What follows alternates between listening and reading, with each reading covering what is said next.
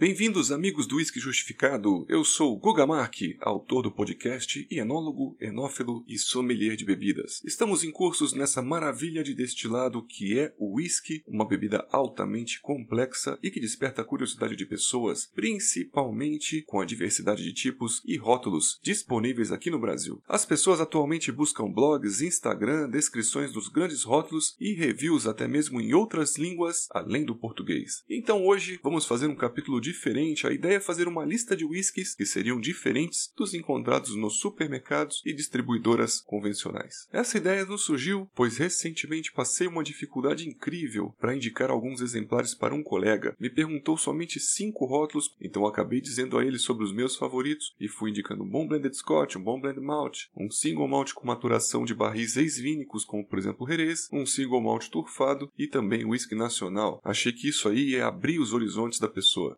Me agradeceu muito. E logo no outro mês já me pediu outra lista para iniciantes, colocou aí um limite de até mil reais, pediu outra para avançados até dois mil. E acabei vendo que essa coisa de listas não tem fim não. Então surgiu a ideia de pedir para alguns célebres colegas, conhecedores do mundo dos whiskies com uma boa bagagem, influenciadores que divulgam lives no Instagram, vídeos no YouTube, pessoas a transpassar todos os seus conhecimentos e que inclusive possuem por trás deles um site de comércio que disponibiliza rótulos com garantia total de qualidade e originalidade. Pedi então para o Alexandre Campos da Single Malt Brasil e seu site lojadewhisky.com.br uma lista do que ele acreditava que teria de bom e nobre em seu site para expandir os horizontes de uma pessoa que quer se expor, quer experimentar algo nobre e diferente, buscando uma certa evolução no paladar e das sensações dentro do mundo dos maltes. Logo após, solicitei também para o Gustavo Araújo, youtuber do canal Whisky Capital e também dono do site whiskyexperience.com.br. A mesma lista foi solicitada também para o Maurício Porto, criador do blog mais amado e lido do mundo dos whiskies, O Cão Engarrafado. E ele é dono também do bar Caledônia, que possui a loja física, mas também online, com muitos rótulos dispostos. Nosso objetivo aí, logicamente, foi de ajuntar a opinião dos três grandes conhecedores e divulgar ao público um porto seguro que seria das suas lojas que comercializam legalmente rótulos originais e com garantia de procedência aqui no Brasil, mas também mostrar a todos o exótico, o extraordinário que tem e existe à venda no Brasil por importações oficiais e legais.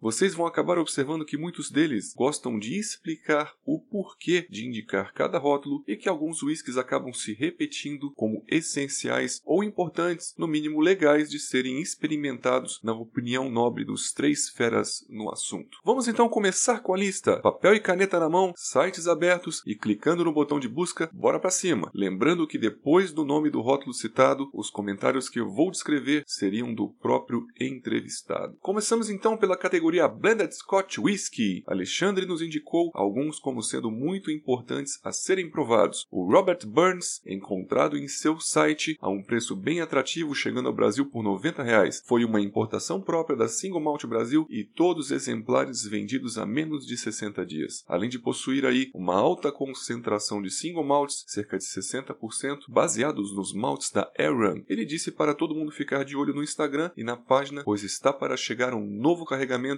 e vai ser breve reabastecido todo o estoque. Continuou ressaltando a qualidade do Dewars 12 anos, complementando que seria um belo whisky encontrado no Brasil pela metade do preço, inclusive de onde seria produzido. Lembrou que custa cerca de 30 libras no Reino Unido, então o preço aqui no Brasil é bem atrativo. Descreveu como um whisky mais adocicado e puxado para frutas tropicais e caramelos, com o seu maltemestre Waberfelde, além de passar pelo processo de Double Aged, que amacia bastante, sendo até mesmo indicado para mulheres e todos os gêneros. Terminou indicando o último blended que seria o Chivas Regal Royal Salud, mostrando todo o glamour de um blended super bem feito, além de muita influência dos maltes da região de Speyside, bastante ex-Jerez, notas vínicas e frutadas, puxando para pastas e frutas vermelhas, além de panetone e baunilha. Mudando agora para o nosso segundo influencer, o Gustavo Araújo do Whisky Capital trouxe somente um rótulo para esta categoria. Indicou para nós o Chivas 15 anos, comentando que este rótulo traz um grande passo de complexidade em relação ao tradicional Chivas 12 anos. Seu trunfo não seria meramente só o maior tempo de maturação, mas, somado a isso, teríamos também um acabamento em barricas de conhaque, conferindo ao rótulo aromas de passas e frutas secas. Maurício Porto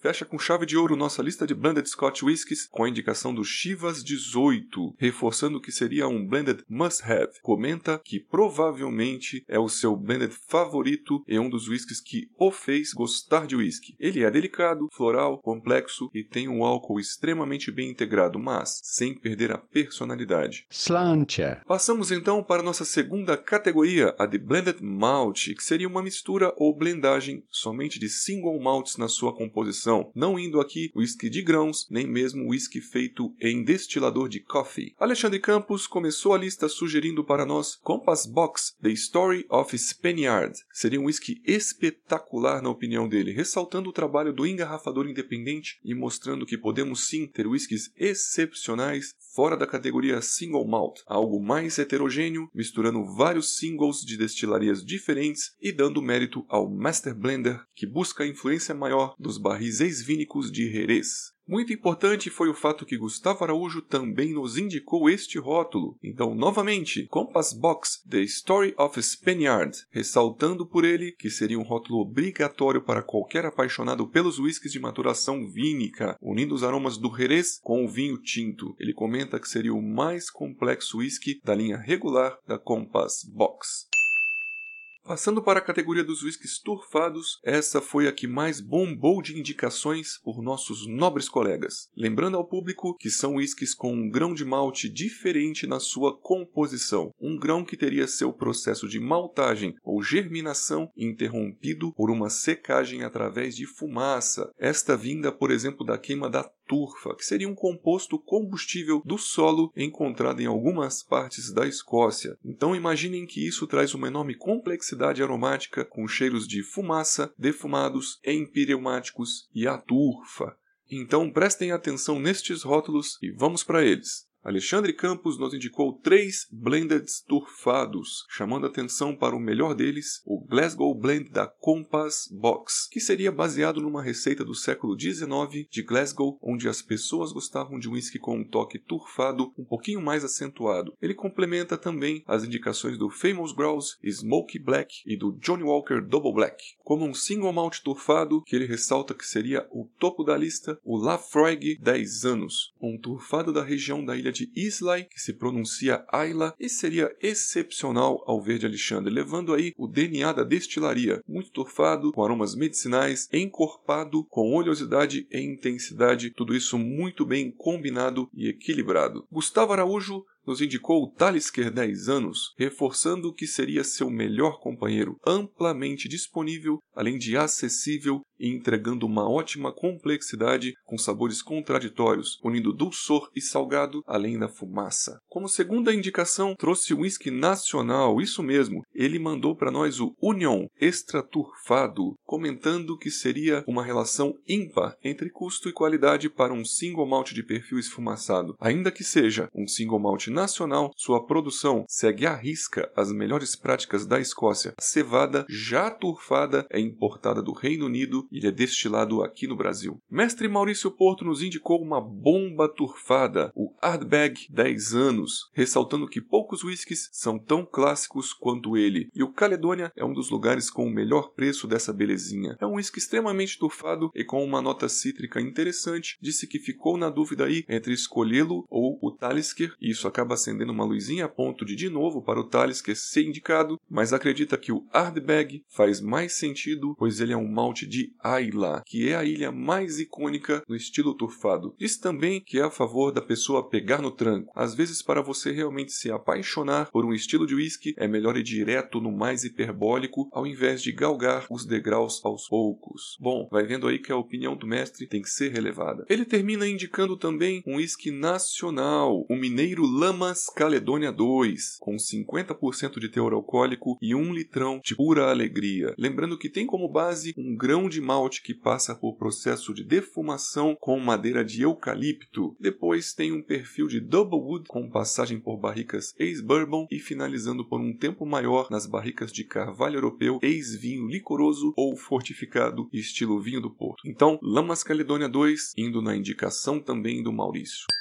Por últimos da lista vieram os single malts não turfados, ressaltando seu caráter de corpo, se leve, médio ou encorpado, além da relação com o mundo dos vinhos, principalmente por passagens e maturação em barricas de carvalho que antes contiveram vinhos licorosos espanhóis como Jerez, entre outros. Alexandre começou indicando Singleton of Dufftown, 12 anos, algo muito leve, palatável, fácil de beber, combinando dois tipos de carvalho sendo o americano e o europeu, com caráter características adocicadas e caramelos, frutas tropicais, toques de especiarias, não sendo tão denso e bem leve e palatável que não cansa, sendo muito fácil de beber. Seguiu com um whisky de médio corpo como o Glenmorangie 14 anos Quinta Ruban, algo excepcional que a destilaria conseguiu ir além. Chega ao Brasil na casa dos 600 reais, compatível sim com o preço internacional, sendo destilado bem leve, mas com a passagem por barril que antes continha o vinho do.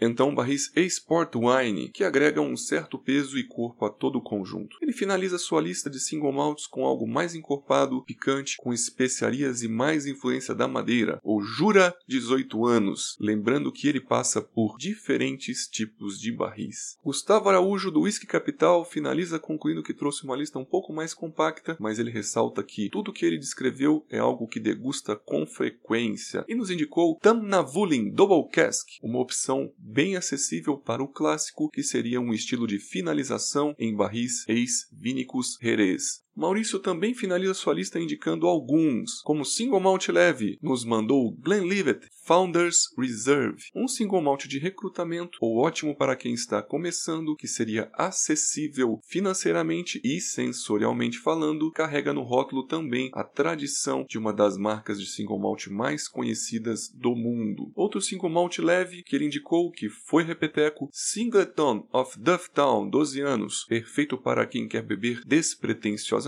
com um perfil sensorial adocicado, caramelado e com álcool bem integrado. Como single malt médio, matou a pau, indicou Glenfiddich, 15 anos. O comentário chega a ser engraçado, ele fala, esquece, é o melhor whisky do portfólio permanente da Glenfiddich, disparado. É muito mais do que um Glenfiddich 12 com 3 anos a mais. Ele mostra toda a capacidade criativa da destilaria, seria capaz de produzir um whisky genial, com um padrão irretocável e ainda consegue mantê-lo no mesmo padrão ao longo longo dos anos, sendo vínico, adocicado, frutado e intenso. Ele acaba terminando com um single malt encorpado, dizendo que neste quesito ficou bem dividido. Indica mais formalmente para este posto o Dalmor 12 anos, algo muito oleoso, vínico e luxuoso, agradável para quem gosta de single malts e também para quem está começando. Faz um pequeno adendo de que a recomendação mais óbvia seria o Macallan Double Cask ou o Macallan Harry Cask, especialmente este último, que seria o seu Macallan preferido à venda no Brasil. Mas ele comenta que, primeiro, os Macallas estão com ruptura no mercado, ou seja, em falta nas prateleiras. E segundo, não é exatamente um rótulo bem acessível, fácil de comprar, é caro para danar. Lembra também, possui rótulos disponíveis à venda por doses, que facilitam assim a aquisição de pequenas partes, ficando mais barato. E você pode degustar presencialmente no seu espaço, buscar pessoalmente por takeaway ou mandar o motoboy pegar lá em seu bar Caledônia. Slantia. Meus amigos, então chegando à parte final, eu fico muito feliz com esse capítulo. Foi muito prazeroso conversar, entrevistar e extrair deles aí estas listas. Fiquei muito satisfeito não só com os rótulos, mas também com as descrições pessoais deles. Comentários muito nobres, pertinentes, valiosos. São então três listas de pessoas com uma vasta experiência e que encaram o assunto com profissionalismo, não como amadorismo ou brincadeira. E acho que isso aí vale mais do que ouro. Falando em valores e nobreza, você pode adicionar no carrinho nas três lojas e ver aí qual deles vai sair mais dentro do seu agrado. Lembrando que se perdeu algum compasso, pode revisar a lista na descrição deste episódio e até mesmo checar a lista e as descrições lá no nosso site whiskyjustificado.com.br. Agradados com a sua presença e audiência e nos vemos nos próximos episódios do Whisky Justificado.